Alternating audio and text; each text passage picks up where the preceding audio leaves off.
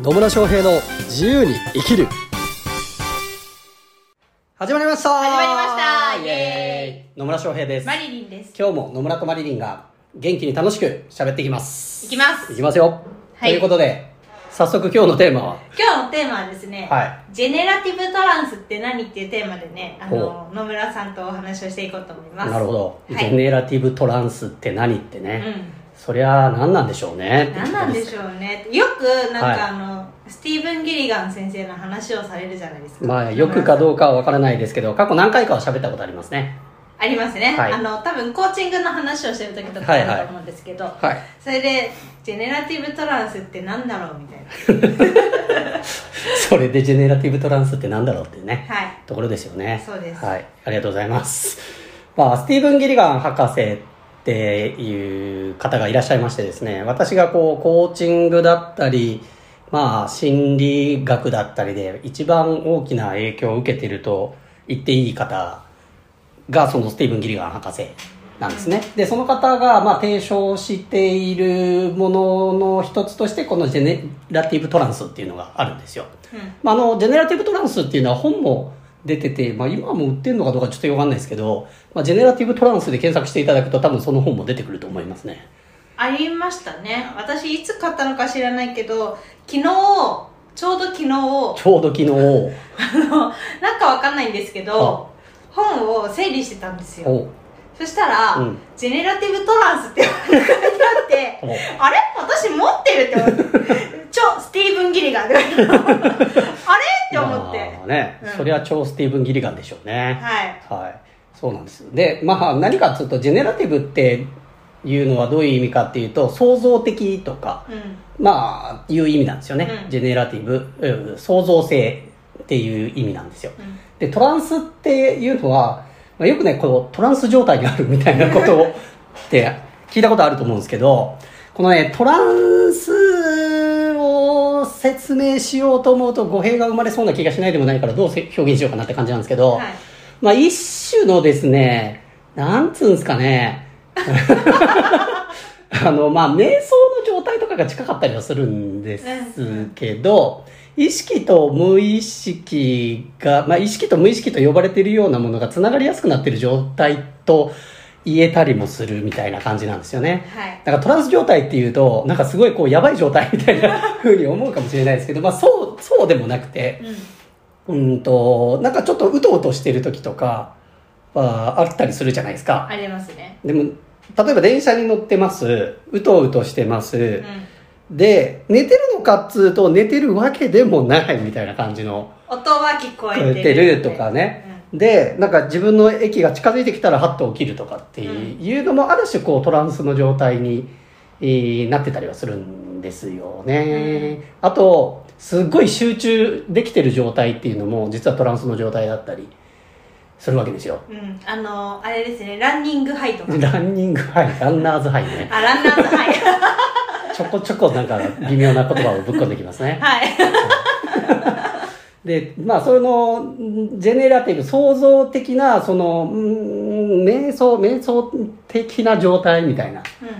あーのを、まあ、ジェネラティブトランスって言ったらいいかな。まあ、あの、スティーブン・ギリガン博士ってどういう方かっていうと、うんとですね、まあ、20世紀に活躍した、こう、催眠療法の権威である、あの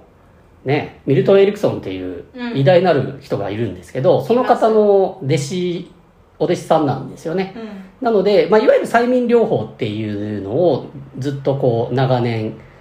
やられてきてる方なんですよ。直の弟子なんです直の弟子ですね。えー、えー、すごっ すごいですよ。ミルトン・エリクソンの、はい本当あのー直弟子で、ミルトン・エリクソンと魂でつながってると言われているような、人なのではい。まあそういう方から直接指導を受けて、うん私もやってるわけですよ。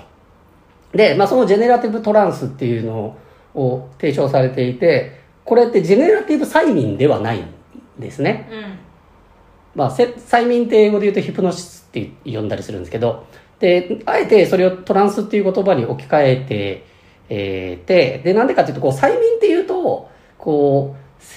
やる側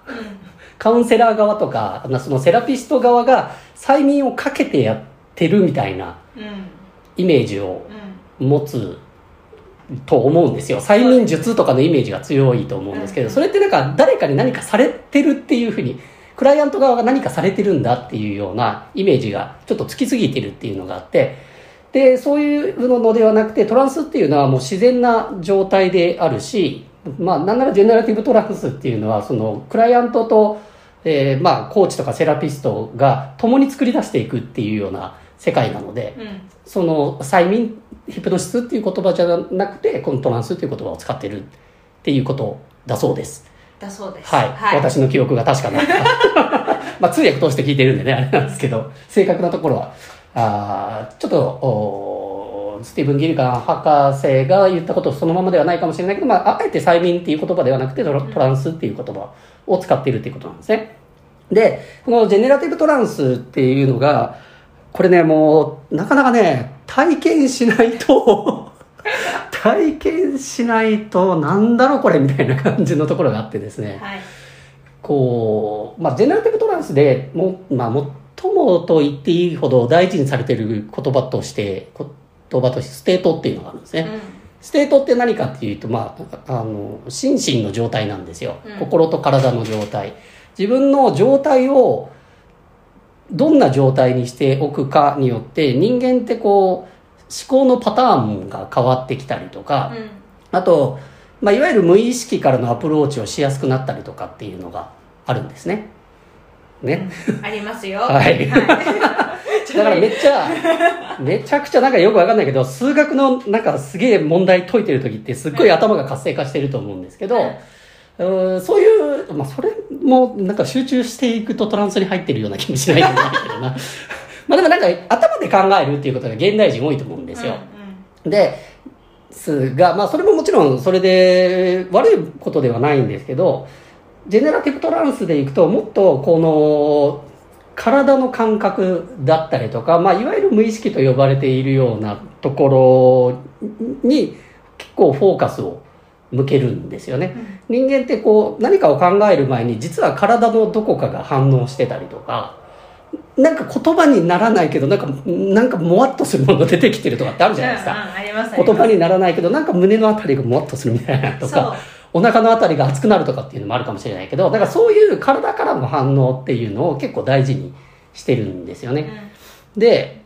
その体の反応とかをに敏感になったりとか、あるいはこういろんなあ感覚ですね。まず視覚の場合もあれば、聴覚の場合もあれば、今言ったような体の感覚とかっていうのも結構大事にするので、その state を整えるっていう時に、まあ言ってみればすごいリラックスした状態にまずなるっていうのが、まあ基本ではあったりするんですよね。で、要はなんかすごい不安を感じてたりとか、怒りを感じてたりすると、やっぱ思考ってそっちに持ってかれるがちだったりするので、それを、それよりはリラックスし、まずはリラックスした状態みたいなのを作り出すことによって、自分のこう、本当に求めているものだったりとか、えっと、まあ、フィルター、フィルターをきれいにしてるという表現をしたりするんですけど、私の場合はね。うん、うんと、なんかもう物事を、そのまま見、なるべくそのまま見れるような状態にしていくっていうのを結構大事にしてたりはしますね。はい。はい、で、まあ、そのステートを実は整えるだけで、なんか今まで問題と思ってたことが、あ、違う観点でも見れるんだなっていうふうに変化していったりとか、だからこれなんか自分にとっては大きな問題なんだと思ってたのが、実は、あ、これがあるからこそ自分はこんな行動が取れてるんだなっていうリソースに変化していったりっていうことができたりするんですよ。うん。うん、します。もうなん経験してます。じゃあ経験者から経験者から言うの？言ってくださいよ。